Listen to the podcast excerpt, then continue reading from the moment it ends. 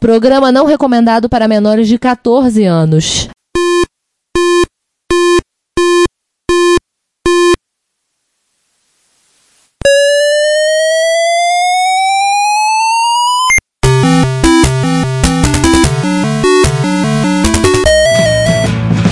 We bought it to help with your homework.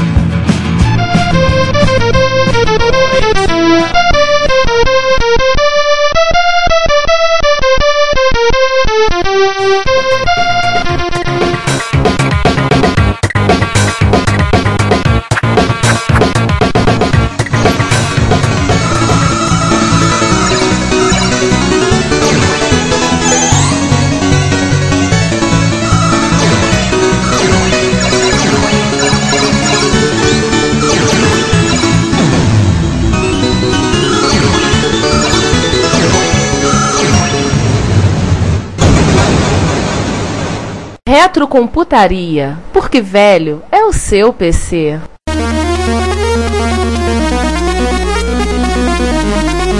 Bom dia, boa tarde, boa noite, bem-vindos a mais um episódio do Retrocomputaria, o pior episódio de retrocomputaria de todos os tempos. Without doubt, the worst episode ever. Nunca antes na história desse país ouvirá um podcast onde vai- onde vai ser tão ruim quanto esse. E é por este motivo que iremos poupá-los um pouco de péssimas piadas no começo. Porque vai ser um episódio que vai ter medo, horror e desespero.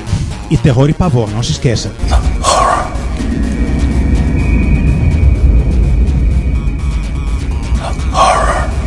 Então, senhores, por que nós estamos incutindo tanto medo no coração dos nossos ouvintes? Por quê? Qual é o nosso objetivo em hoje? Não, não é conquistar o mundo. Ainda não. Amanhã talvez. É, amanhã. É, por que nós estamos falando isso, fazendo.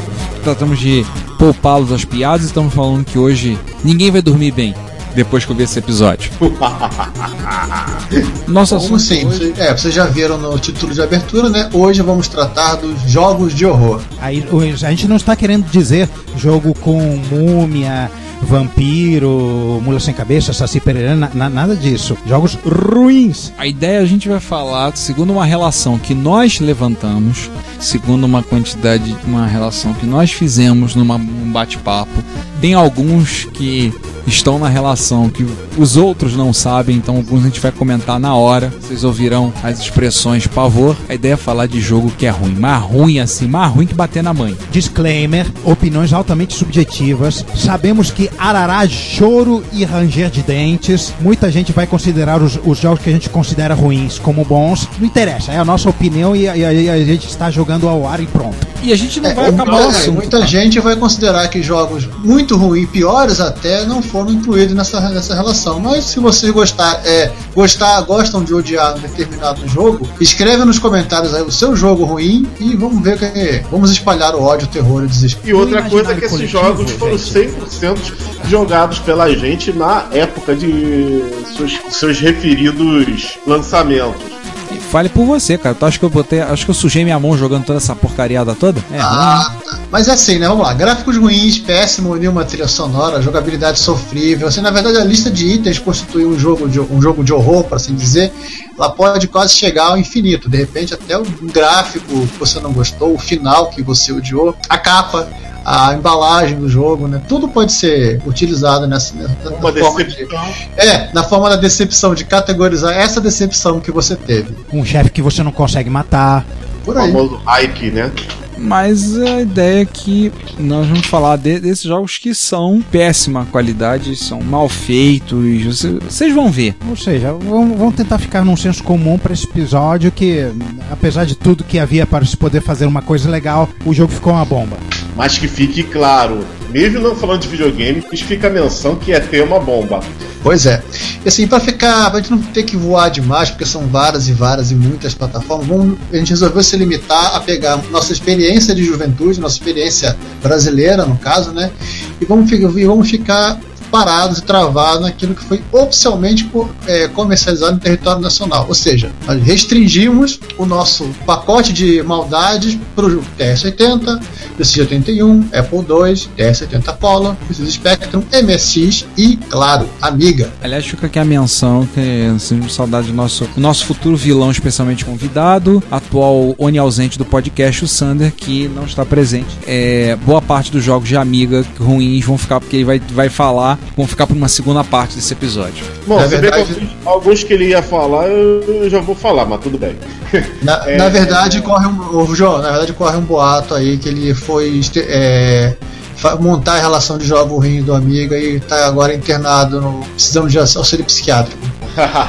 ah, só, só vou dar duas ressalvas. A primeira é, vocês esqueceram também nessa relação que nós vamos falar de MC1000 também. Ah, claro, tá lá embaixo, não se preocupem. E a, seg- e a segunda observação é que ET não é uma bomba, como eu falei no início. Como ele foi recém-desenterrado do deserto, ele é uma mina terrestre.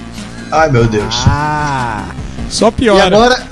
É, vai lá, Ricardo, cita, tá, vamos citar o pacote de, de ressalva aí. Então, assim, gente, eu lembro assim, lá no fundo, mas bem no fundo, assim, próximo ao centro da Terra, né, de- debaixo do alçapão e do fundo falso, a gente tenta ser uma pessoa boa. Então, para começo de conversa, a gente vai fugir de citar jogos de TRS-80 e dos SG-81. Por quê? Pô, as máquinas são feitas, esforçadas, os desenvolvedores que trabalharam para eles é, fizeram um esforço, ultrapassaram as expectativas, ultrapassaram os limites da máquina e fizeram joguinhos que são bem legais. A gente pode lembrar dos Axon e, de, é claro, de Em Busca dos Tesouros, do SG-81. A gente não Os Axon, é, os Axon do, do 71 também, do próprio TRS-80, o Monster Maze do DC-81, que é um, talvez um dos primeiros jogos 3D, por assim dizer, né? Sim, sim, o Monster Maze. E assim, a gente também está falando, né? São as plataformas originais de onde vieram o Aventuras na Selva, veio a Amazônia, né? E outros jogos, então assim, a gente não vai pegar e te prender quanto a eles. Mas se você tiver alguma sugestão de algum jogo que seja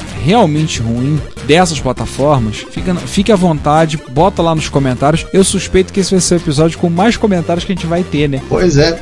Tem, tem de porcaria que a gente vai deixar de fora. Mas se tiver dessas máquinas, do ZX80, do, do TRS-80 e do ZX81, por favor, fale seja realmente ruim e explica também por quê, tá? É, não é, não é xingar por xingar. Xingue com razão. E por onde nós come... é, e por onde nós começa? Pelo início. ordem alfabética, A de Apple. Ah, no Brasil, né, os micro da Unitron, Exato Pro, Exato Pro 2E, TK3002E, Elpa, aí por aí mais um monte de, de, de outros clones, Micro Engenho, é, Spectrum Edge, aí vai. e até o quase Apple, né, o TK, o Bad Apple, o TK2000. A maçã podre, né? É, É, porque ele não teve nenhum jogo exclusivo, todos eles foram jogos de Apple, então nesse caso ele entra, Entra na- no pacote. Já posso começar? vai lá. Cara, o primeiro jogo é um jogo que eu gostava muito no arcade, porém a versão do Apple II ficou uma porcaria. Que é o, atenção, Renegade. Cara, eu, tô, O, João, o João, o Renegade é ruim em qualquer computador. eu resolvi abrir o vídeo pra dar uma olhada aqui. Resolvi dar uma olhada aqui. É, putz, eu tô vendo, cara. Os personagens são feinhos, hein? Caraca, é, é- é esquisito, hein? Pra você que gosta de luta, continua com o cara terra. Pois Caraca. é. Eu joguei esse jogo no, no evento de Apple. Peguei, eu tinha ele no, no GS, eu comecei a jogar. E vou ser, ser sincero com vocês, só, só consegui ficar com a mão doendo. Consegui entender o que estava acontecendo e no final da- das contas a idade pesou. Caraca, cara, eu tô, eu tô vendo aqui que, que, que coisa, que, que jogo. Get, e pra ter no final, Get Lost Punk. Você perdeu. Aham. Sim. Altamente irritante. Mais irritante que o Renegade do PC com o PC Speaker. Não, o, e o Renegade do, o Renegade do Spectrum. O Renegade do Spectrum consegue ser. Acho que consegue ser um pouco melhor. Sim, é melhor. Melhor jogabilidade. Acho que lá pro Renegade 4 as coisas começam a ficar boas. Mas, mas teve Renegade 4? Não, até o 4, não? Não, que eu o último foi o 3. terminou no 3, que era uma bomba também. Tinha pro MSX, inclusive. Aquele que viajava no tempo e tinha uma rotina de detecção de RAM que só funcionava no Spectrum 128 e ficou no programa. É. Esse mesmo. É, é ruim, mas vamos falar depois de Spectrum MSG. Vamos continuar no ar. É ruim, mas tem pior, né? Exatamente. E qual é o próximo, Já, João?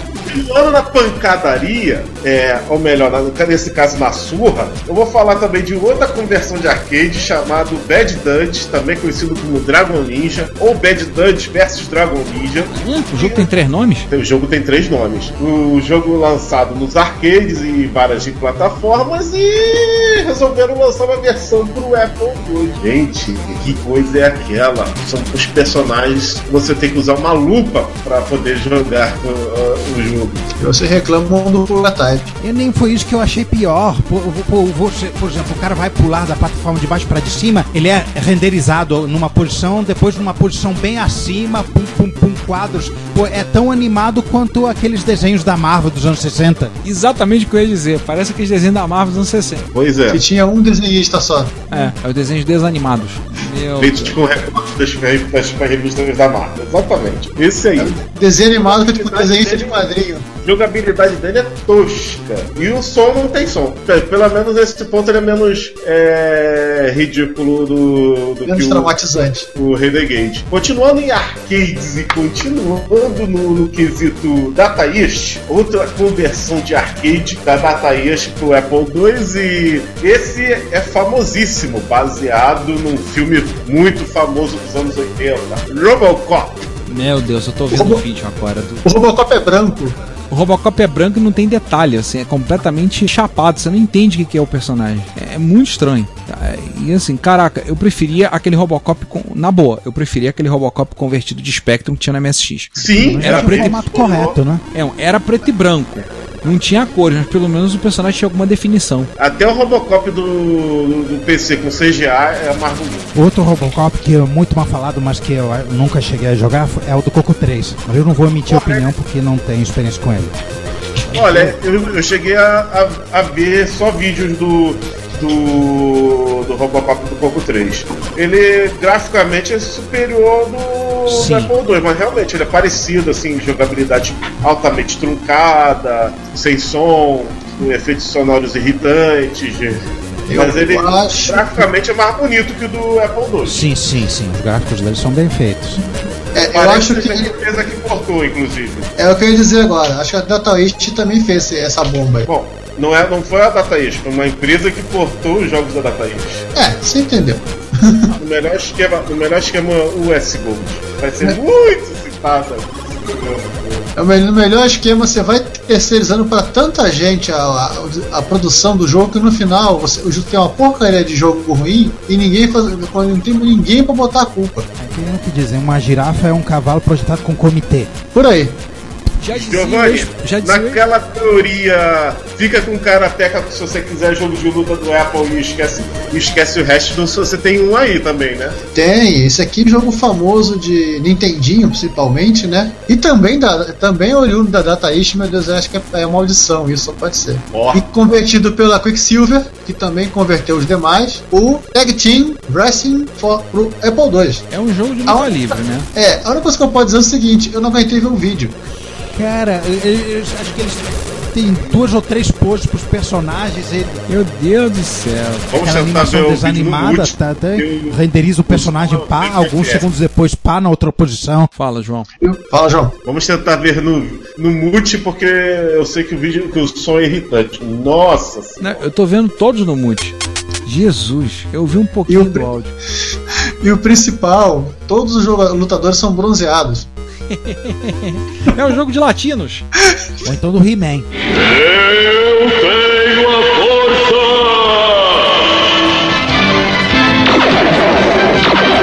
Não, não, isso aqui é o bronzeado artificial, essa coisa de americano mesmo. Tomou beta-carotene e foi para e foi pro bronzeamento artificial. Foi pra caixa de Retrobrite, né? É, Vou também dar uma menção honrosa pro Ikari Warriors do, do Apple. Por acaso, que foi convertido para essa mesma empresa também.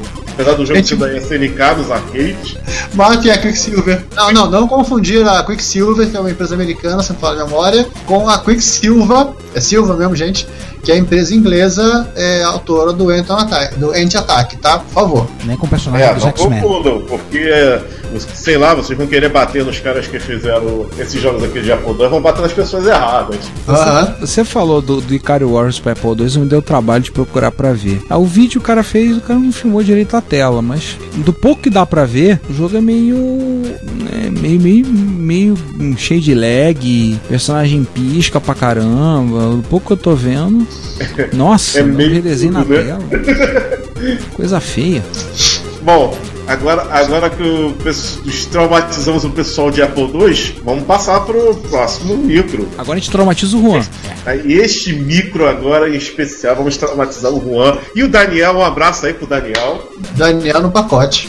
Daniel Campos. Vai jogar esses jogos, só que não.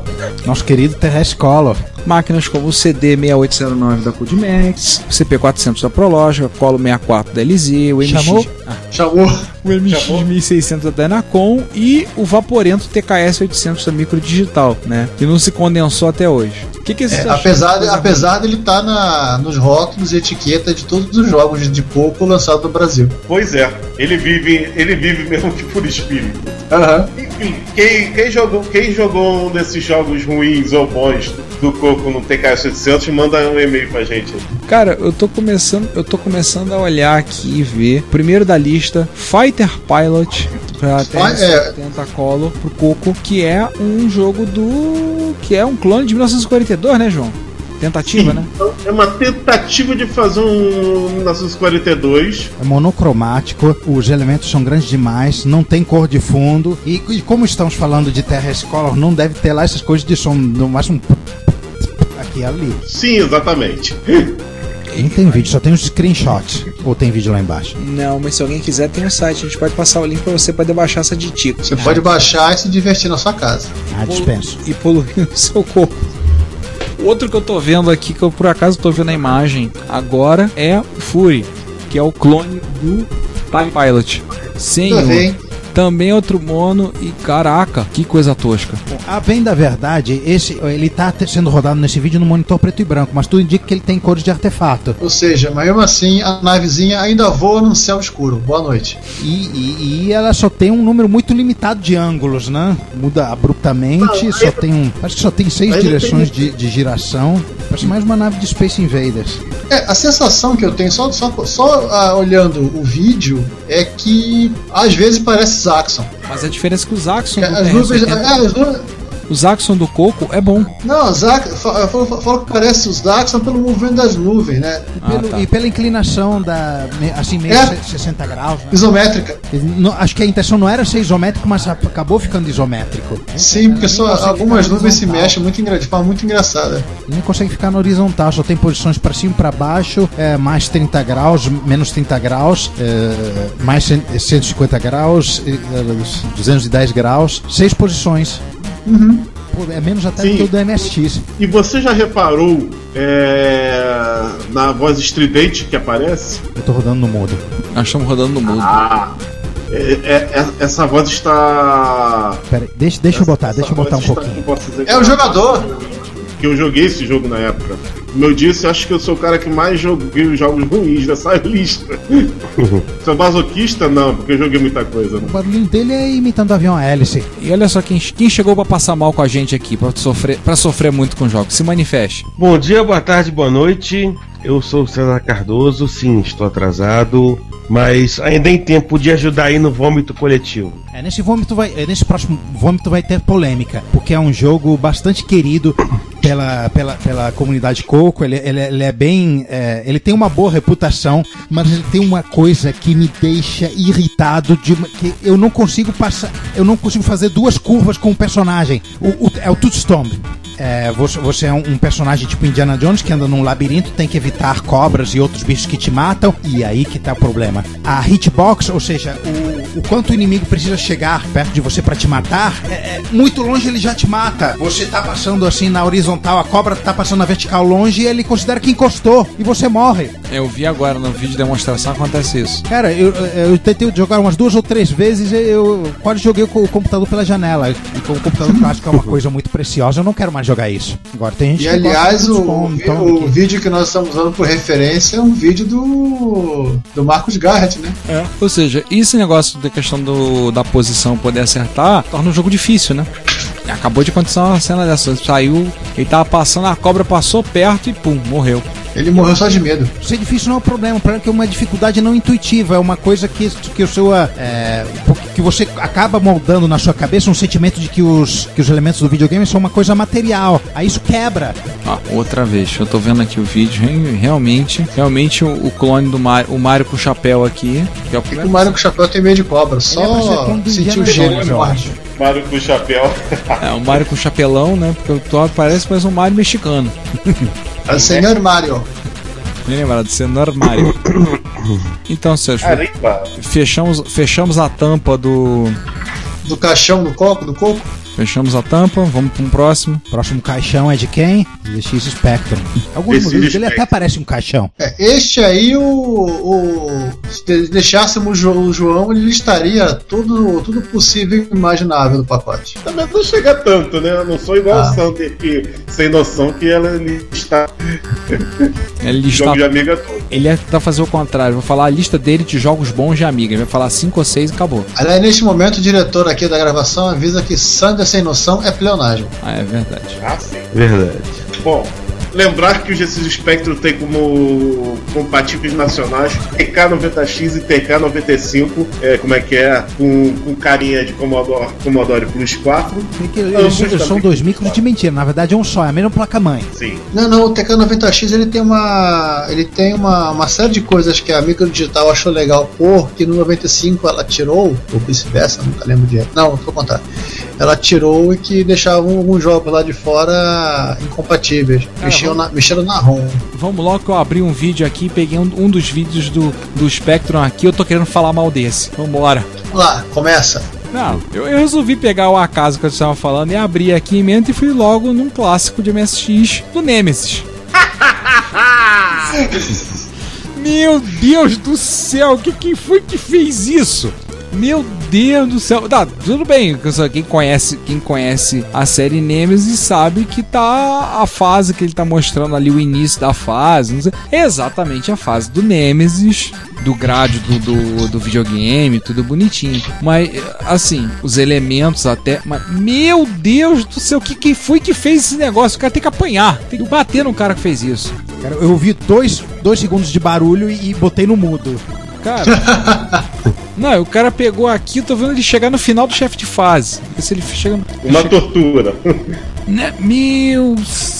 Cara. Então, então eu vou lhe dizer uma coisa, nem passe de. Ainda bem que tá fora do nosso escopo aqui, nem passe perto do, do da série grades no Commodore 64. É, também é Nossa, ruim. e o cara. É, oficialmente eu tô com medo. Não, O detalhe- jogo tem problema de sincronismo no. Ah, o cenário parece que anda e acelera. Não, detalhe, a nave assim, se o Márcio Lima reclama do Pulga Type, do R-Type do MSX, ele tinha que ver a, ele tinha que ver a Vic Viper do Spectrum. Ele tem que ver a Vic Viper. E eu dei- o Option, uma pedra, parece uma pedra voando no, espaço. Meu Deus. Fala Deixa eu sério. botar um parênteses, um parênteses aqui pra, pra cortar na gravação. Já sei o presente perfeito pra você dar pro Márcio. Já que tem o Spectrum mais Plus, dá uma fita do Nemesis do Spectrum. Cara, o, jo o jogo quer matar o Márcio de raiva, só pode ser. Pronto! Que cortar, cara, cortar o cacete, isso vai pro alto. Do que o R-Type, cara. Cara, o vídeo que eu vi tem todas as fases. O cara vai até Ou o seja, final. alguém jogou até o final isso. Meu Deus do céu. Minha impressão Posso, posso botar um comentário que o pessoal vai achar jocoso, mas infelizmente é verdade? Hum. Existe um joguinho chamado Garudius pro MSX, que é um homebrew do Gradius. Este homebrew é melhor do que o Gradius do Spectrum. Acredito. Olha, eu não tô duvidando não, viu? E não é pouco melhor, é muito melhor. Eu posso fazer, é, introduzir, introduzir um comentário aí rapidinho, já que, já que citamos isso aí, eu vou falar do, do Andrew, Andrew Andrew? Gloucester e do Stuart Ruicroft. Quem são esses caras? São os autores do porte de Salamander pro próprio Spectrum. Ai. Ai, Ai. exatamente. Vocês acharam que o, o Nemesis foi ruim? É porque vocês não viram o Salamander. Esse também é outro calo na. outro- outro ca- esse também é outro calo na, na vista, cara. Não da série que eu esqueci. Não, agora você me fez querer abrir o vídeo. Pra ver, droga. Curiosidade mórbida sempre pega a gente, né? Ai. Não nos responsabilizamos por. Ele, ele, ó, ele é mais rápido, ele é mais bonitinho. Só que a nave também é uma versão retardada da retardada da, da Vic Viper, apesar de não ser a Vic Viper. Mas o jogo consegue ser mais, um pouquinho mais rápido, porque vocês vão ver que os caras fiz- recorreram a uma gambiarra padrão no, no jogo de Spectrum, que é diminuir a, a área do, do jogo. Sim, sim. E assim diminuir a quantidade de coisa que tem que jogar na tela. Sim. Bota uma moldura frescalhada. Bota uma moldura, coloca o nome da produtora, da empresa, coloca os Parece autores. aquele joguinho de Game Watch. Coloca o nome deles, coloca o logo da Konami versão WTF Paqueta. e põe essa, essa cobra, dragão chinês, esse troço aí verde e rosa. Essa decoração de carro alegórico da mangueira. Os dois pelados na Praça da Bandeira, cantando o samba da mangueira. É a caixa de jogo, né? Aham. Essa brincadeira eles reduzem em pelo menos uns 10%, 10 ma- 20% a área do jogo. Meu Deus, eu avancei pra chegar pra pegar o chefe de fase, o final, o primeiro chefe de fase. que coisa feia! Qual a altura do vídeo? Dois minutos. Salamander? Estão falando de Salamander? É, no Salamander. Salamandra. Ah, gente, Nesse momento está todo mundo calado, né? Neste momento Cara, estamos fazendo tipo- um minuto de silêncio em, em memória à equipe de desenvolvimento do, do Salamanders MSX, que quando viram este jogo cometeram naquele. Cara, não, assim, já começa errado no logo da Konami. vocês estão querendo Sim. matar. Vocês estão querendo Tipo, matar o Eu não preciso Konami, lembrar né? do jogo. E pior que isso aí era essencial, os caras estavam pagando pra Konami. Os caras tinham que pagar muito mais do que pagaram pra fazer, uma bo... fazer um treco Ó, desse. Pegou aí. gente, sofrimento no espectro não terminou. Tá, e já que estamos falando de joguinho de nave, vamos voltar um pouquinho no, no tempo aí, em vez de falar de Konami, falar de Sega. Cara, Zaxxon. Zackson! É Zaxão. Putz, cara, o Gente, Zaxxon. Zaxxon não tem desculpa. Cadê o chão? Não tem. Cadê as Não paredes tem. que limitam? Não tem desculpa. Porque máquinas, é, é, é, assim, com menos capacidade gráfica do que os Spectrum, não fizeram coisa tão ruim como, como esses Zaxxon. Cara, as paredes piscam. As paredes piscam. Do GX81, né? O melhor. Cara, não tem desculpa pra esses Zaxxon. Não tem. Não tem chão. Não tem parede. Era uma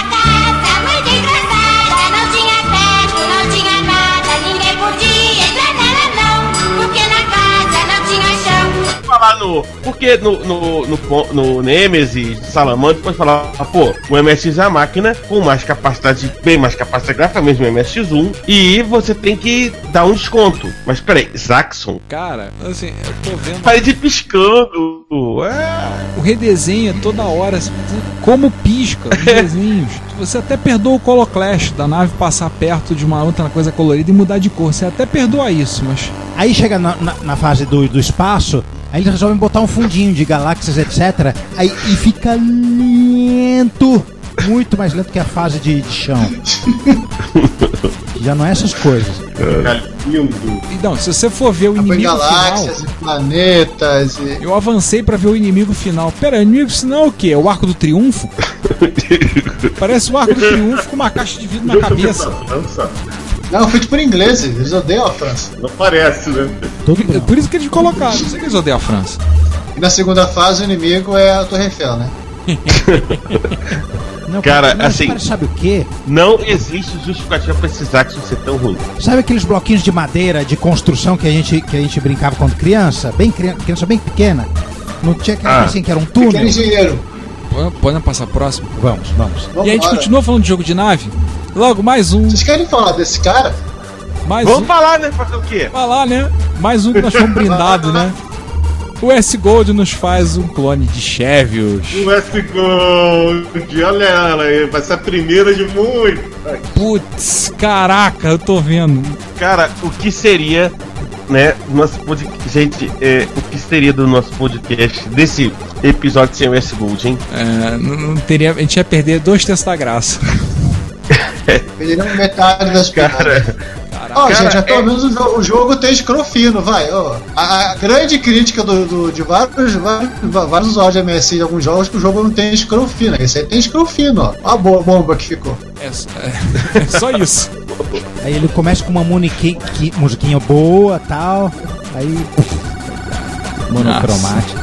Sim, você pode jogar no seu monitor CGA, inclusive. É outro que parece joguinho de Game Watch. Nossa. É exatamente isso. Parece joguinho de Game Watch. E um terço da tela é gasto com o painel. Que aliás no, no, na- no arcade fica do lado direito, não do lado esquerdo, né? O arcade fica em cima, você tá Fica passando do lado direito, não do esquerdo? No Chaves. Não, não, fica em cima, né? Eu tô confundindo com o Zanak. Fica em cima. Não, mas isso, mas, mas isso aí é o de menos. Esse é o menor dos problemas. Essa, é, O problema é o resto.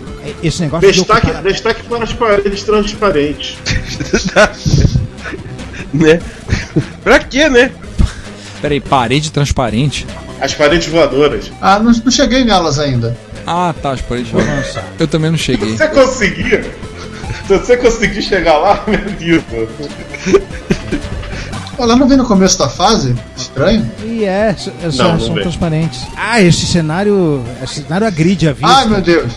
Pelo menos aquele cenário sem nada não, não agredia tanto a vista. Meu Deus, tem a na- eu tô vendo aqui. Tá mudando de cor. Então tá. O cara aplica a máscara só com ó. Ô, Silvio, será que isso aqui não é bug? Cara, do... A parede é transparente mesmo. Essa fase. Oi? Eu cheguei é, no partir do 22 e Com três- 53. 3 e 20. Com 3 minutos você pega as paredes. Não, 3 a minutos dois- você pega as paredes. Já vê parede. É. Caraca! Exatamente. Dessa vez parede transparente. Gente, oh, meu Deus do céu. São momentos como esse que eu me pergunto o que, que eu tô fazendo nesse podcast. Eu perguntaria, eu perguntaria se o programador mostrou isso pra mãe dele. Você está sofrendo para que outros não tenham É. que sofrer. Certamente que não. Como é que é? Destruindo clássicos do arcade by Westgold, parte 1. Mas quem, quem desenvolveu foi a Probe. O A Westworld era só parcerona da, da Westgold Brother. Apesar dela ter se acabar se tornando uma empresa boa com o passar do tempo. Tive que aprender, né? Isso, né? Não, e detalhe, quando passa pro pra parte é, é, mais escura, você, você quase não consegue ver a nave. Porque fica azul escuro so, né, num fundo azul quase escuro. ou algo do gênero. Ah. Passa, passa ali na fase do. do né, né, das paredes voadoras, você vai ver isso. Meu Deus do céu, eu, eu, eu já cheguei, já tô vomitando, já vomitei uns, uma semana de almoço. Até falando desse episódio, eu. eu mas um mês de almoço. Cuidado pra você não. E o João não- fica magro, né? é, Asco pra janta. Ah, sim. Enfim, né? Continuando Para- no Champs, hein? Ai! Meus olhos.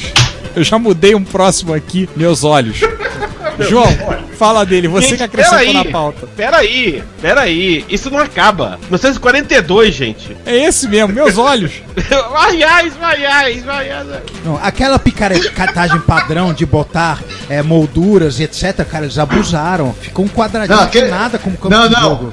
Não, João, Juan, é que eles abusaram, aumentando não, não aumentando a área do jogo, aumentando a área da moldura, colocando a borda da mesma cor. Pois é.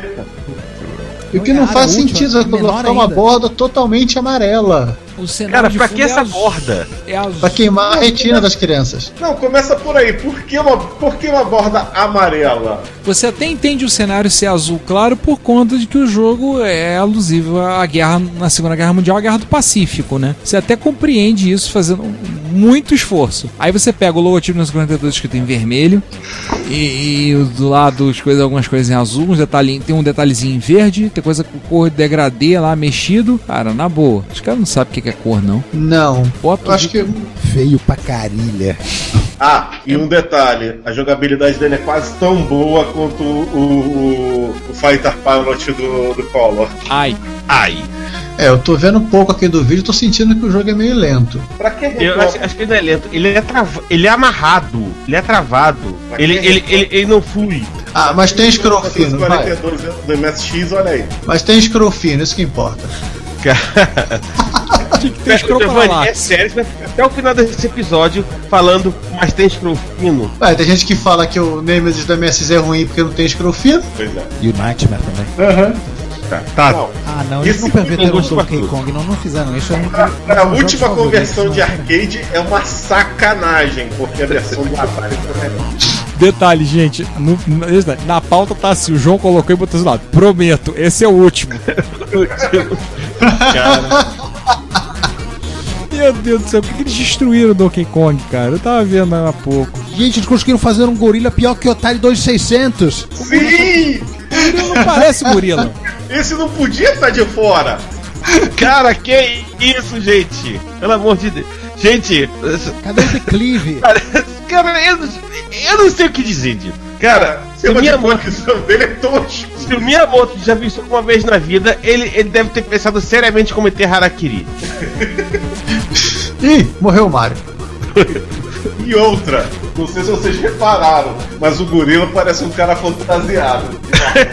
É verdade. Não, eu tô vendo é o tamanho da mocinha aqui. A mocinha Nanica, é criança de 2 anos de idade? Qual o lance? É filha do Mario Mario. pedófilo, ainda por cima. Está tudo errado nisso. Tá, tipo, Eu acho que é Pauline, né? Essa personagem. É, eu acho que sim. Cara, e o Mario O pulando, problema, mal o pula. problema aí, além dos gráficos serem feios, muito, é o sistema de colisão totalmente. colisão? A falta dele, né? Você tem, cara, é festival de, de barril que ou, ou, ou passa por dentro de você não acontece nada, ou então tá dois metros de você e já te mata. Não, então. Eu tô, eu tô curtindo esse foguinho branco subindo É aqui. exatamente o que eu ia perguntar. E esse foguinho branco subindo? É o que essa É pudega? o que? A versão do arcade tem o foguinho que vai subindo, mas branco? Ah, e outra coisa, o Mario vai, o Mario vai subindo, não há muita lógica por onde os barris caem. Os barris, os barris andam rápido, o Mario não. Então, assim, é completamente imprevisível. Não dá pra você pegar e tentar pelo menos prever por onde passar, porque os barris pode cair por qualquer buraco. Um Cai pelo canto, cai pela escada, cai pela escada quebrada. Aí você, pô, aí fica difícil, né? A versão do Atari é feia, mas ela Mas é consegue ser mais bonita que essa. Com a vantagem de ter uma jogabilidade muito melhor. Não, não, em termos de jogabilidade, é indiscutível que, por favor, né, gente? Eu nunca mais, eu Vamos- nunca mais vou criticar o Donkey Kong do 2600. Agora, Vamos fechar essa sessão 2600, com uma menção honrosa. se- Apenas em homenagem à sinceridade, porque a sinceridade é tudo nesse mundo, gente. Você quer falar do quê? Daquela compilação Não Compre. Aquela compilação não compre, Don't Buy This, feita pela Firebird, contendo uma fita cassete com cinco piores jogos dele. Né? Os cinco eh, jogos iniciais da, da Firebird. Pra quem não lembra da Firebird, né? Só a publisher do Elite, só, entre outros jogos. Ela fez uma compilação, só pra presenteá-los como a data precisa. Trum, trum, trum. É o lançamento de 1985, o pacote com a, com a fita. Mas os jogos. Ela, é, são jogos, é, considerando que a, o Spectrum é 82, né? Então devia ter um. São jogos de 83. Deixa eu pegar aqui as datas precisas. 80, pior que não, 85. Eles fizeram isso. 85. gente, se os caras tivessem feito isso com os desenvolvedores, hoje dava processo, difamação, caramba. Eles pegaram os, jo- os jogos Que que. processo! Eles estão sendo, estão sendo, como posso dizer, honestos. Cara, tem, Não dois- compre isso! tem dois. De- lata! Vamos lá, os jogos, ó. É o Race Ace, é um Yes. joguinho de corrida de um labirinto que não entendi muito bem, mas parece ser uma, uma tentativa de um dia ser um Rally X. Fido, onde você é um simpático cachorrinho. Ah, o Fido. Fido e o Fido 2. É claro, não basta ser ruim, tem que ter continuação. Não, o melhor do Fido 2 é o Fido nome, 2. né? Fido 2, Puppy Power, ou seja, o poder do filhote. Aí o filho. O Weasel William, que não confundam com nada do Jet Set William, tem nada a ver isso aqui. E pra terminar, Fruit Machine. Não confundir com o jogo homônimo chamado Fruit Machine, só que Fruit Machine Simulator da Codemasters. Também deve ser uma bosta. Fruit Machine, por caso vocês não saibam, é o nome que os ingleses dão ao caça-níqueis, tá? É, o Slot Machine, né? É, Slot Machine nos Estados Unidos. Retrocomputaria, dedicação total a você. Olá a todos, bem-vindos a mais uma sessão de notícias do Retro Computaria, seu podcast Retrocomputação. Retro Computaria que há 48 episódios dizemos e lembramos todos vocês que velho é o seu PC e depois de muito estômago virado, de muito ódio, cabeças batendo na parede devido ao nosso episódio, né? Um pouquinho de coisa boa, né? Pra variar, né? Pelo menos as notícias não são tão tétricas quanto o episódio. Pois é. E sentado nessa mesa triangular, triângulo equilátero, isósceles ou escaleno? Acho, acho, acho que é, acho que é equilátero. Não, É, porque o Giovanni tá em. Campina. Oi, é, Ricardo, tudo bem? Tô ouvindo vocês, eu já me apresentei, falei eu, Ricardo Pinheiro. Eu, Juan Carlos Castro. E eu, Giovanni Nunes. Então vamos para as notícias que abalaram o mundo, né? Então vamos lá Vamos lá. começar com a nossa sessão com data para acabar, né? Que é o 2014 das efemérides, e nós vamos começar com uma. E aí, vamos voltar a fazer aquele nosso padrão de da, da mais nova para mais velha ou da mais velha para mais nova? É, hoje a gente tem pouca efeméride, né? Então Nós vamos começar com uma efeméride mais velha que o Juan. Isso, muito mais velha do que, mais do que o dobro. 100 anos de nascimento de Ed Lamar é uma atriz de Hollywood. Por que cargas d'água a gente está falando do nascimento de uma atriz de Hollywood?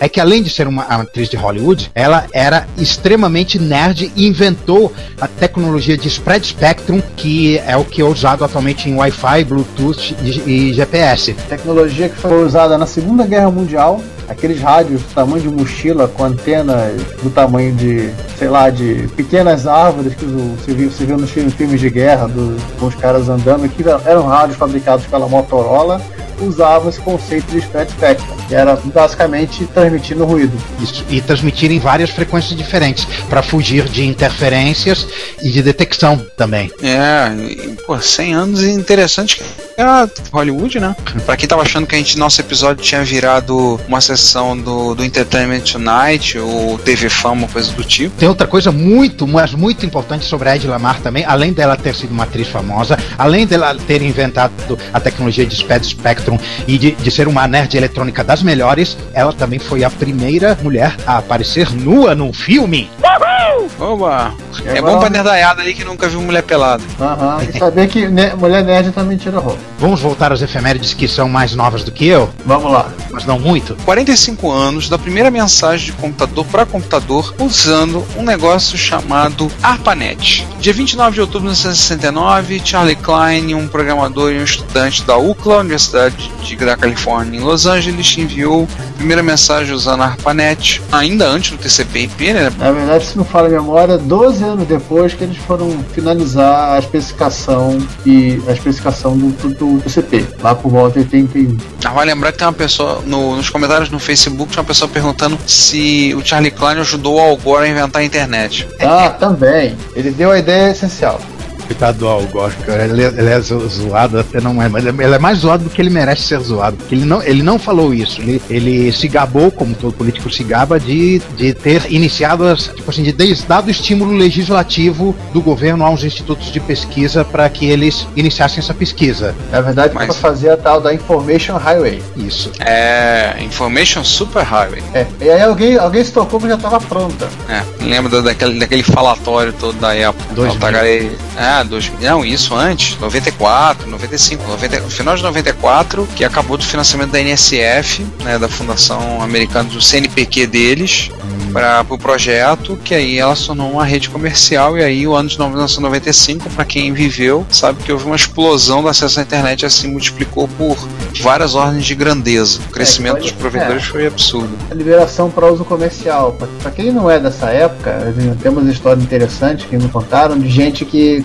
mandava um e-mail para um sujeito da IBM e perguntava assim: é, Eu queria comprar um roteador. Você tem como. Eu vi o modelo tal de vocês, é interessante. Você pode mandar um orçamento para mim? Aí o cara da, da IBM respondia de volta: Infelizmente não. Me passa o telefone porque eu não posso fazer transação comercial pela internet. a gente conversa. Não Naquela época. internet, né? Ah, não. Eu conheci, tive um professor no tempo da faculdade que ele comprava CD num site e, ele, e o site era acessível por Telnet. É, CDs online. Era ele mesmo, CDs Eu online. comprei o meu primeiro CD de Linux por lá, CDs online. Esse pessoal comprava CD de música mesmo, de jazz, tudo. Eu lembro lá comprando pelo Telnet, nesse mesmo, CDs online. Ainda eu nem, nem se preocupava em HTTPS. É, eu, usei, eu usei- eu usei o cartão da minha irmã, não me preocupava assim. Isso é o equivalente computacional de amarrar cachorro com linguiça. Quase. É isso mesmo. Aí depois veio os provedores. Ah, se eu tivesse conseguido abrir um, abrir um provedor naquela época, eu tinha ganhado muito dinheiro. Mas se, eu voltar, mas se eu voltasse ao passado, eu não ia fazer nada disso. Sabe o que, que eu ia fazer? Eu ia voltar para época do Apple II e eu ia codificar o jogo 2048 para ele. Fácil. e, e eu ia destruir a produtividade do mundo é, 20 anos antes de- do que ela de destruir. É, cara, ia, ia causar tanto caos que eu acho que ia acontecer uma guerra nuclear, sério. É melhor não. Não, Melhor não. Ninguém ia se preocupar em apertar o botão do pra lançar os mísseis. Não se preocupe. Eu pensei, que- eu pensei que você ia, ia tentar levar um livro, levar um almanac de. um almanac com resultado de esportes pro Juan de 30 anos antes. Isso tá ruim. Não. Melhor não. Eu não quero transformar o mundo numa distopia de cassinos. Não, era só os Estados Unidos. Eu não sou muito a favor de jogo de azar, não. Dá muito azar, né? É, exatamente. Vamos então falar da última efeméride do dia. Tá magrinho de efeméride hoje, né? Estamos na, na entre-safra da, da, das efemérides. Pois recesso é. parlamentar. Saiu um livro sobre o Super Basic do QL, que é o Definitive Handbook do QL, su- QL Super Basic. Após 30 anos, ele foi relançado, redisponibilizado agora com um livro disponível para o Kindle, ao preço de 5 libras e 14 pence na Amazon. É uma pechincha. For em inglês, é claro. Revisado, Tipo, né? interno do que é. É, revisou e reformatou o livro. É, tá revisado, reescrito, reformatado. Com a nova, agora compati é, já- é compatível com a, com a norma ortográfica brasileira. O que tá Mas o livro é em português. Mas o livro é em inglês, pô. Ah, o que tá escrito em português lá tá com a nova norma. Tem nada escrito em português. Mas está com então, melhor ainda, já está com a no- nova norma desde que saiu. Nossa. Então, foi reescrito, tá, de- algumas coisas foram colocadas de uma forma mais detalhada, somente os comandos do, do Super Basic e taca informação e taca coisa. Então, se tivesse o QL, a, a grande a grande população de usuários do SinterQL no Brasil, né, que devem encher um Fusca, o, a todos vocês. Usuários, então. Ou seja, acho que se juntar todos os usuários do QL no Brasil, a gente consegue, consegue se encher um Fusca, né? Então, são 110 usuários, né? É, o Sander, não, não, o 111, o Sander vai no chiqueirinho do Fusca. Ah, sim. Vamos então pro Hackaday? Vamos, lá. Encerramos o efeméride né, e vamos para sessão Hackaday. Nação Hackaday, como fazer engenharia reversa, o artigo do Brian Berghoff, ele fala sobre fazer a partir, eh, faz essa engenharia reversa a partir em cima de um osciloscópio da Rigol, tá? Eu não vou falar o nome do modelo, que é um modelo muito bizarro, então fazendo modif- modificação, eh, alterações para poder aumentar a largura de banda que ele aceitava, fazer algumas modificações, então ele como fazer, ele faz a engenharia reversa nesse aparelho e ele publica um artigo com direito, inclusive, a, um, a vídeos, incluindo dois vídeos, mostrando o que fazer com, com esse. fazer essa brincadeira com esse. com esse osciloscópio, dar uma trabalhada nele, ver lá poder fazer as modificações e se aproveitar dos recursos que ele tem. Então, com isso, uma forma de se aprender como funciona esse negócio de desmontar para entender como funciona para depois montar tudo de volta. Ou seja, ele está fazendo a engenharia reversa do conceito de engenharia reversa. Aliás, o David Jones, ele é o australiano louco que vira e mexe você no do, do EEV blog, que vira e mexe se você pro- procurar no canal dele, você vai ver ele desmontando pencas de coisa, inclusive máquinas clássicas. Eu Acho que a última coisa que a gente postou dele é é ele desmontando um TRS-80 modelo 1. A gente já não falou dessa desmontagem de, de Model 1 em algum podcast? Tem uma vaga lembrança disso. Nós botamos no Plus isso. É o Isso. vídeo dele, inclusive. Isso, isso, isso mesmo, isso mesmo. Saiu no Plus. E tem outro vídeo que nós publicamos dele, que é ele desmontando handhelds. Várias gerações de palmes e companhia para mostrar a complexidade, aumento da complexidade do circuito. Eu lembro, ele, é, ele mostrou uma- umas calculadoras bem antigas com um circuito super simples, indo mais moderno, mais moderno, mais moderno, não foi isso? Também. E aí passando para a segunda, onde temos um processo de reparo de um painel de um console de um PDP-10, é o PDP-10 lendário, um dos lendários mini computadores da Digital, aquele painel assim bem de cinema, bem de cinema anos 60, né, com É botões. aquilo, é aquilo que você imaginava quando nos anos 60, 70 até 80 alguém falava para você a palavra computador. Aí você pensava nas reprises de Túnel do Tempo que você via.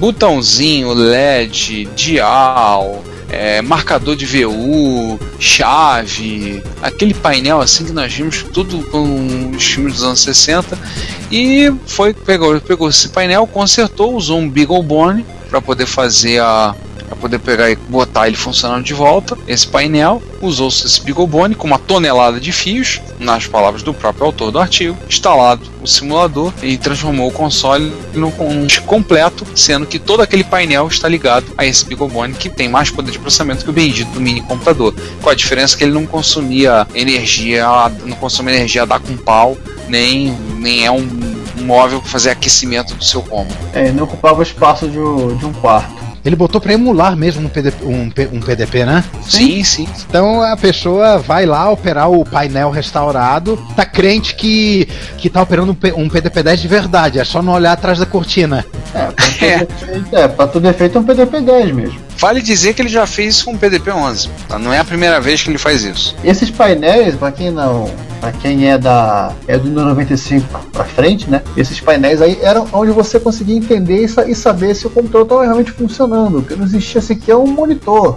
Então, é, o que você via de luzinha piscando, é, você tinha o endereço de memória, a instrução que está sendo executada. Você literalmente era um console de monitoramento e operação no computador. Você É, podia até apertar, apertar um botão e pausar o processamento. Para começo de conversa, a- a- a- um- uma sequência desses LEDs eram os uns e zeros do, do barramento de endereço, LEDs os uns e zeros do barramento de dados. Era para os fortes isso. E você que se acha forte porque já operou o debug do DOS e entrou código de assembler de 88, sabe de nada, inocente. Apertou Super R, escreveu CMD e achou o, o prompt de comando do Windows.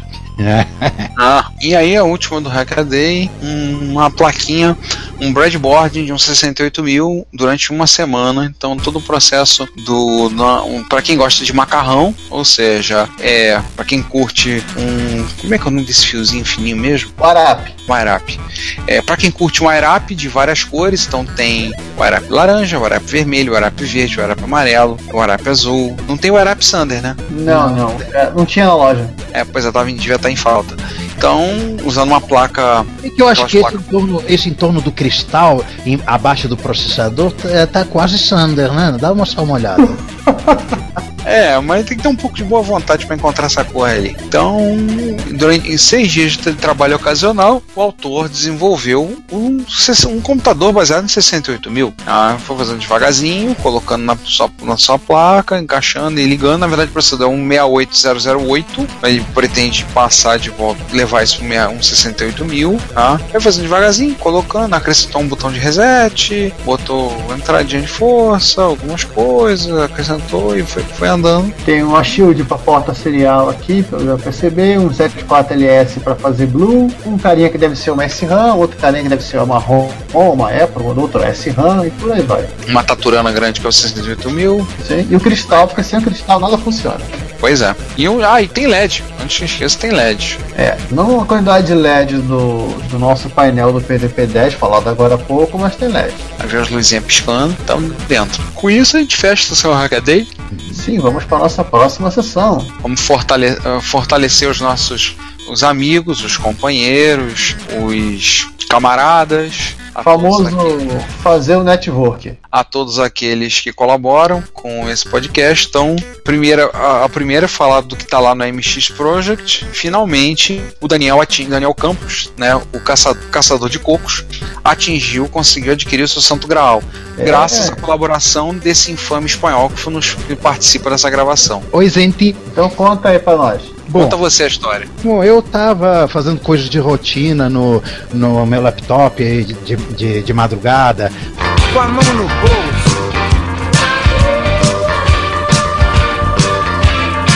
Aí, é, o meu bot de Mercado Livre mandou um e-mail dizendo que havia alguma coisa no Mercado Livre, mas ele tava com tão pouco crédito porque só, só vinha lixo, só via coisa sem graça. Eu deixei pra lá, continuei fazendo minhas coisas. Passou uma meia hora, 40 minutos. Ah, vou checar meu e-mail, ver, ver o que, que ele mandou. Aí eu vi aquela palavra Codimax. Que isso? Codimax, um Codimax, um Codimax no Mercado Livre. Cli- cli- Cliquei desesperado e apareceu. Era, obviamente, não era leilão, que 99,9% das coisas no Mercado Livre não são mais leilão, mas estava um preço salgado, bem salgado, mais salgado do que eu poderia pagar. E mesmo assim, eu fiquei me torturando uns 5 minutos querendo. Não, eu posso comprar. Não, eu não posso comprar. Não, eu posso comprar. 1.200 reais, eu não posso, eu não posso, eu não posso gastar essa grana agora, eu vou me afundar. Não, não, não. Não, eu posso comprar. Não, não posso. Ai, vou ligar pro Daniel. Liguei pro Daniel O Daniel vai comprar. o Daniel vai comprar. Ele comprou. O Daniel, o Daniel dorme cedo porque que acorda cedo porque ele tem que trabalhar cedo. Então, é, é- é, tipo, ele acorda tipo umas 5, 5 e meia, 6 horas da manhã. E eu liguei pra ele a uma e pouco. Então eu sabia que pra não levar uma voadora direto pelo telefone, eu tinha que ser rápido. Então, Na hora que ele disse, alô, eu, eu, eu falei bem rápido, tem o Codimax no ML! Tem o Codimax no ML! Ah, ele, ele, ele, ele, ele- levantou e, e- e saiu correndo e, e foi pro computador. Não, mas olha o detalhe.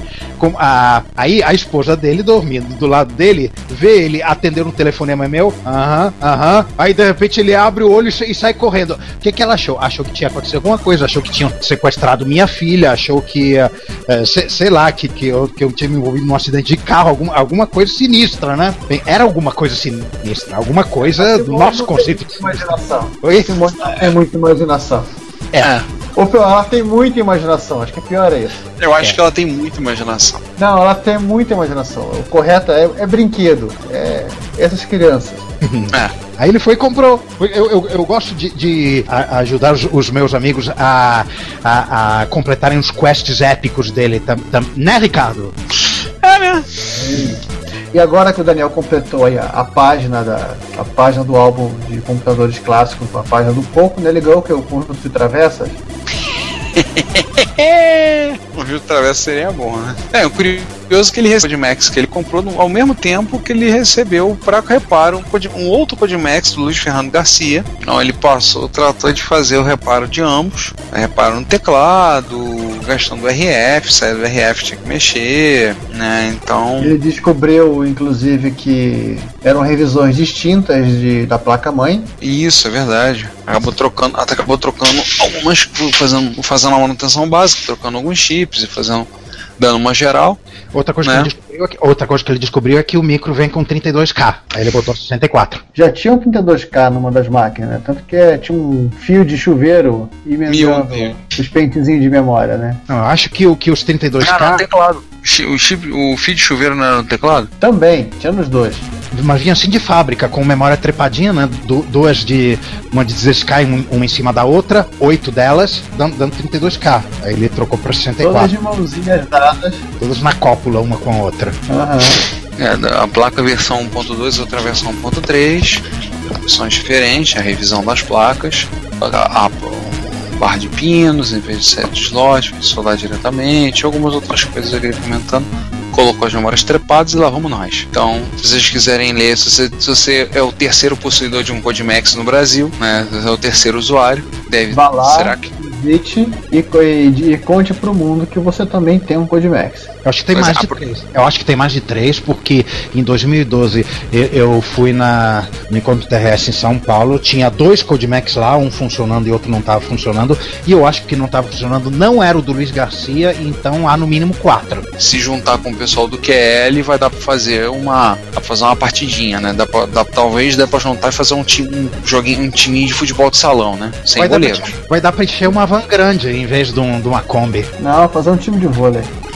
É. É uma curiosidade do pra gente parar de falar mal do micro dos outros que é coisa muito feia. O Codimax, se não estou enganado, hein, Juan? Ele é o primeiro clone de coco brasileiro, né? Ele, sim, ele é o primeiro. Ele ganhou no photo finish do, do Color 64 por uma questão de dias. Então foi ele, né? Ele, o Color 64, o CP400 E o o MX NX 1800. e um dia, quem sabe, um dia apareceu um, um prototype, o TKS 800 da Microdigital. De repente a gente vê o, o, o Rubens Barrichello investindo em, em computação e anunciando o TKS 800. Nossa, dá pra fazer uma brincadeira muito legal, hein? Nossa, Cara, olha, olha, ele não merece, ele não merece. Ele, ele, ele, ele é um excelente pi- piloto, cara. Cara, a gente, ah, a gente zoa porque é mais forte do que a gente, que ele não merece essa zoação toda. Ele, ele, ele, ele- é absurdamente hábil como piloto, mas, pô, não adianta. Quando cai na boca do povo pra zoar, vai ser zoado até a morte. Não, não adianta, não adianta. Vou fazer uma, uma brincadeira dele, fazer propaganda no TKS 85 então. e vamos parar de fazer zoeira que a gente não.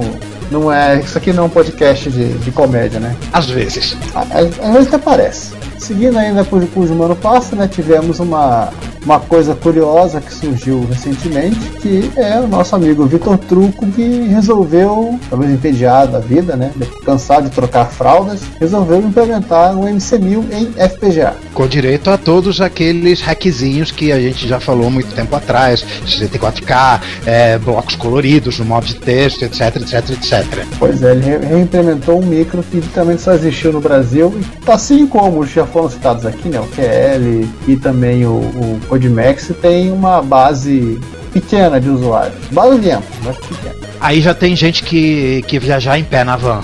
Aham, é como a ter precisado de um micro-ônibus.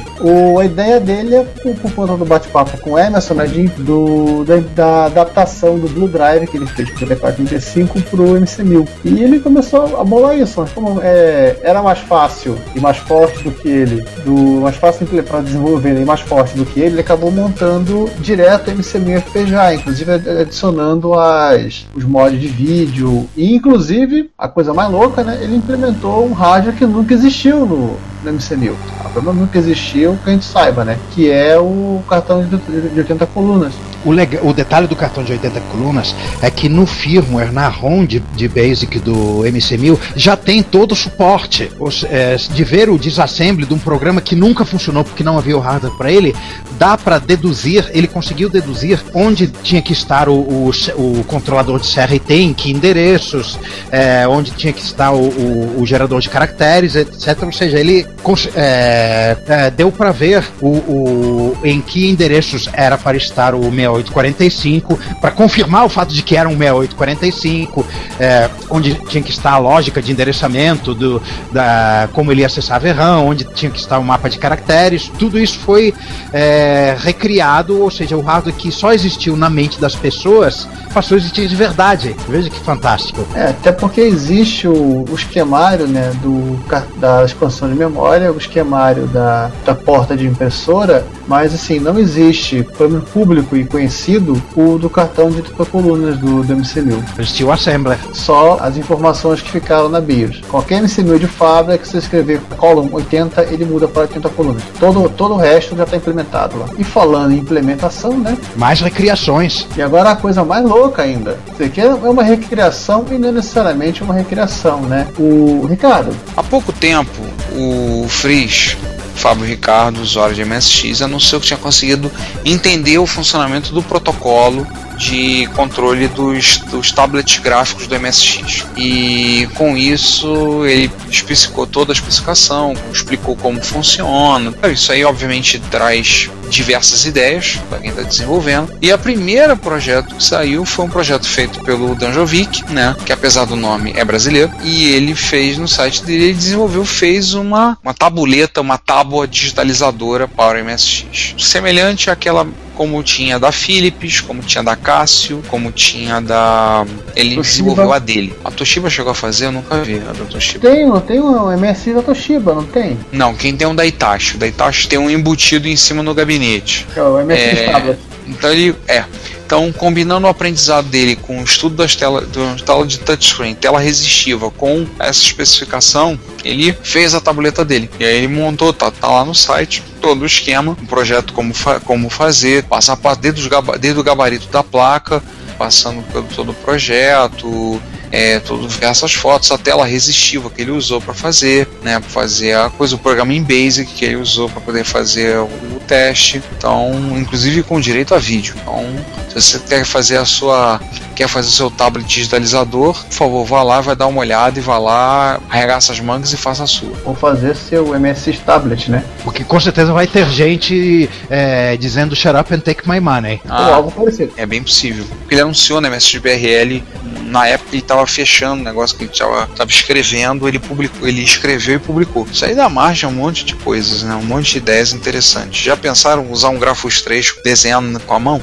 A mão livre? Por com certeza vai ser bem mais rápido pra pra fazer uma Amazônia, né? Corria o risco de ficar até mais bem desenhado, né? Mas o legal do Grafos 3 é desenhar direto no Zoom. Putz, eu fiz muito disso, Jesus. Naquela época a gente não tinha muito o que fazer, né? É, papai da vida. Com isso a gente fecha, fecha e vamos para as notícias que abalaram o mundo reto computacional nos últimos meses, nas últimas da última gravação até agora. Então vamos falar das notícias que foram mais acessadas no Reto Computaria Plus nesse intervalo. Uma delas que a gente tem para listar é do papo PJ Evans, através do Google Plus, contra designer do ZX80, ZX81, do QL e co-design do ZX Spectrum entrou no Twitter, postou uma foto e fez o pessoal ficar pular na trouxa, né? Então ficar apavorado. E aí, e a, a foto, uma imagem vale mais do que mil palavras. E aí a coisa para você ver e começar a especulação muito louca. Vale lembrar uma coisa, pessoal, é uma referência de design.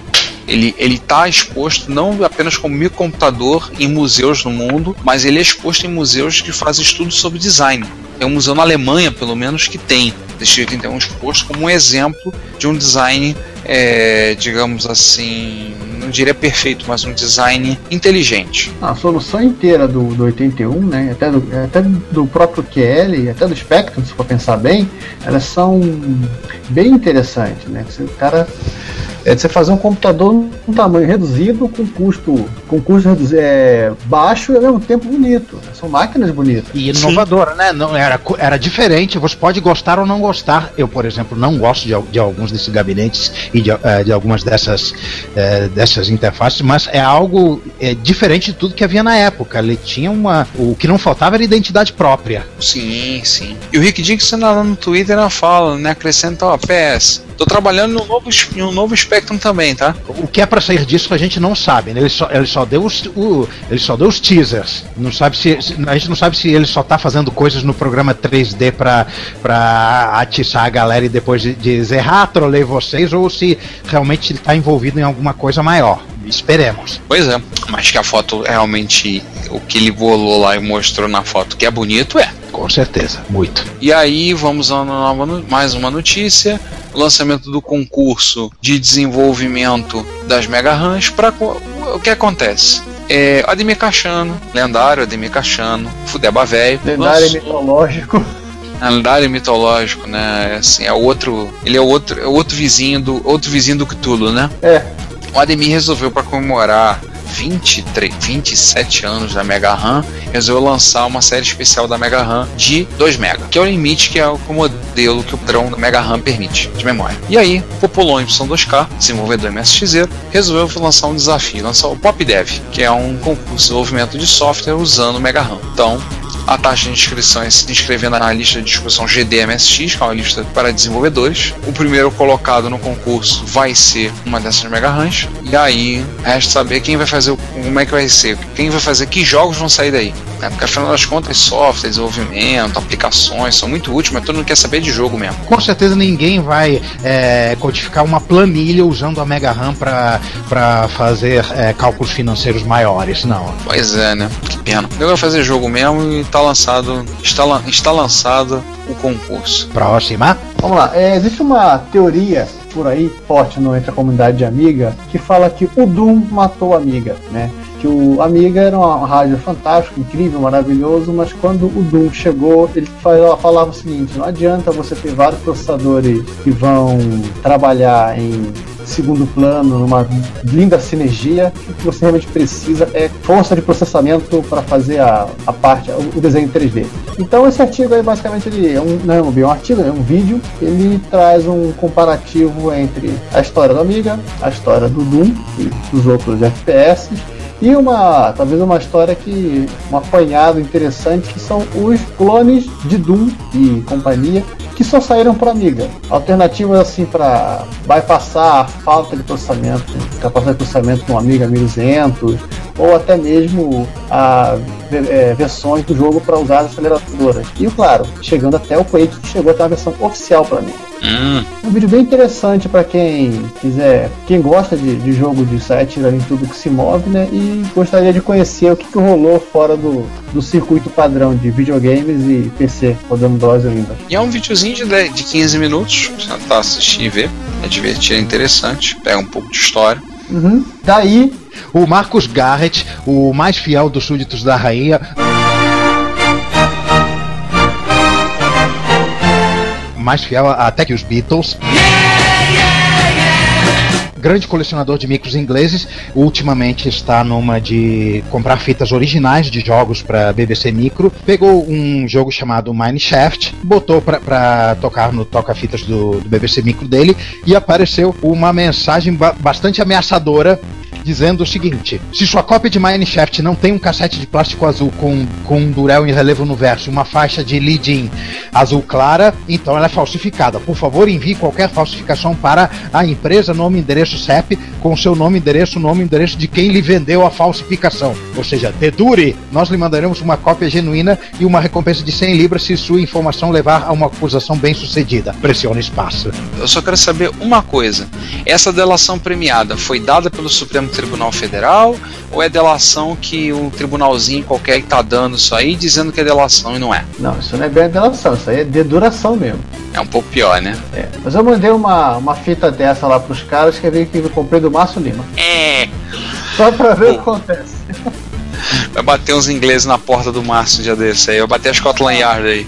Ah, mas ah, esse lance da pirataria, principalmente no, no jogo de Spectrum, BBC, ela foi muito feia na Inglaterra. Os caras copiavam na cara de pau e começou uma guerra fria de, de, de- de, digamos, de golpes e contra-golpes contra os pirateiros, né? Desde a caixa de, de fita personalizada, né? Com a, a fitinha, o comecinho da- fita, em vez de ser transparente, ser azul, vermelho, azul, a própria caixa da fita em outra cor, é, coisas em relevo, essas mensagens para Dead, dedure o cara que te vendeu a versão pirata, o- os programadores de Spectrum fazendo rotinas anti, anti action replay, para que o cara não, não, não, não pirateasse o snapshot do jogo e por aí vai. E inclusive rotinas de rotina de carga de jogo customizada. O, o Bob Pope, o autor do R-Type, no livro dele ele cita isso. Depois que ele terminou de fazer todo o jogo, eles mandaram o a Activision mandou a fita dele para uma empresa que gerou a fita mestre com o loader personalizado, que deu um pau e fazia a segunda, fase, a segunda na terceira fase veio com a segunda fase.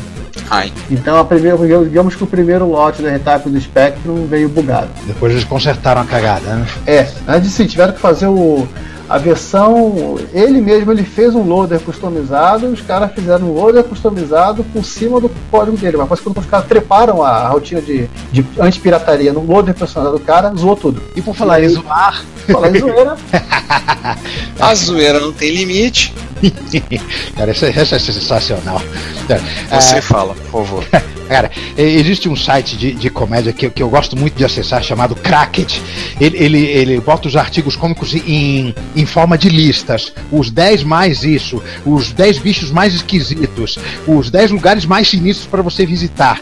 Aí é, eles têm um, um- uma sessão chamada Photoplast que eles convidam os membros da comunidade a fazer imagens é, cômicas em cima de um determinado tema. Então, numa determinada hora, eles, eles pediram pro pessoal fazer: olha, faz mashup de dois videogames que são é, fantásticos demais para existir. Aí o pessoal é, mandou imagens e eles botaram as 29 melhores. Gente, é, vai, clica e veja. Não, não, tem, não tenho palavras. Cara, a que tá no Reto Computaria Plus de imagem que você colocou, eu já acho essa sensacional. E não é a mais engraçada. A não é a mais engraçada. A número 1 um é a mais engraçada. É, mas você, como você é um velho safado, você, você prefere a 19, né? É verdade. Foi, não, é, não, não é, é mais forte do que eu, né? Deixa eu ver. até- Ai. você deveria, agradecer, você deveria agradecer pela parte do velho safado. É, Ô, Juan, você pode falar que nem o patrão falou, né? Eu não sou velho safado, eu apenas tô ficando velho. E assim falou o patrão. É, Realmente esse, esse é o meu preferido. Ele mora no meu coração. Agora, o último. Não, o último é sensacional. O tênis. Meu Deus, basquete. Touchdown com Godzilla. Eu vou mandar pra você o aqui pelo chat a imagem do vencedor. Que ele realmente mereceu vencer. Pronto, mandei. O primeiro colocado O primeiro colocado, mandei o link pra imagem. Tem um que acaba tem um desses que eles montaram muito divertido que é que só faz muito só faz muito sentido para os usuários de Apple, onde o jogo ai como é que é o nome desse jogo aqui?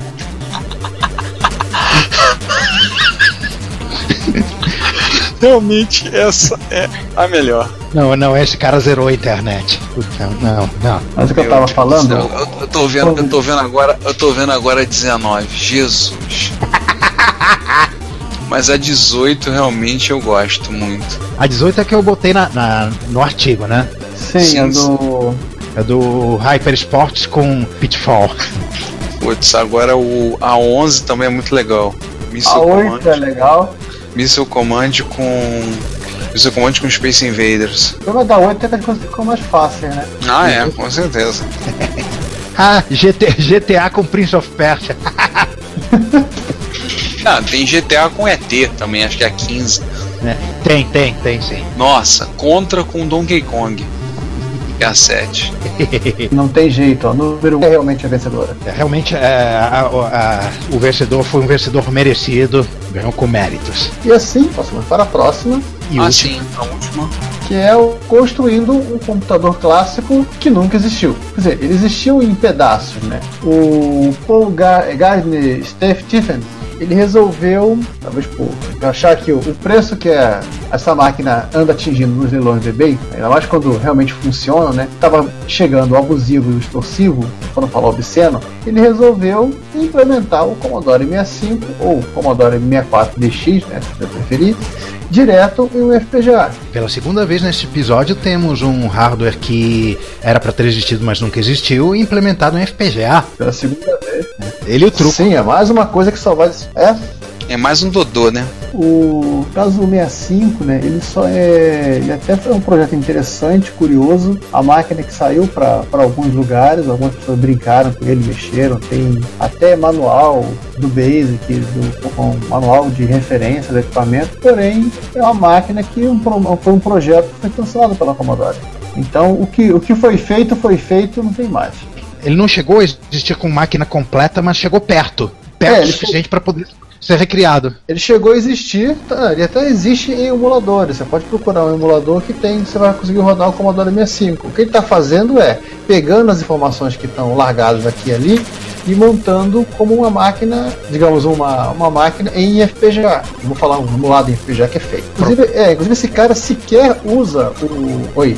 Fala que esse cara sequer usa o 6502 ou o 6510 ou o 8502 ou ele usa uma coisa que a Commodore inventou que é meio que um primo do 65C816. Uh! É primo, não quer dizer que ele seja a mesma coisa. Eles Uhum. fizeram, eles fizeram um 8502 com dois vias embutidos. Mas tem índice de 16 bits? É, como é que Não, 8 bits só.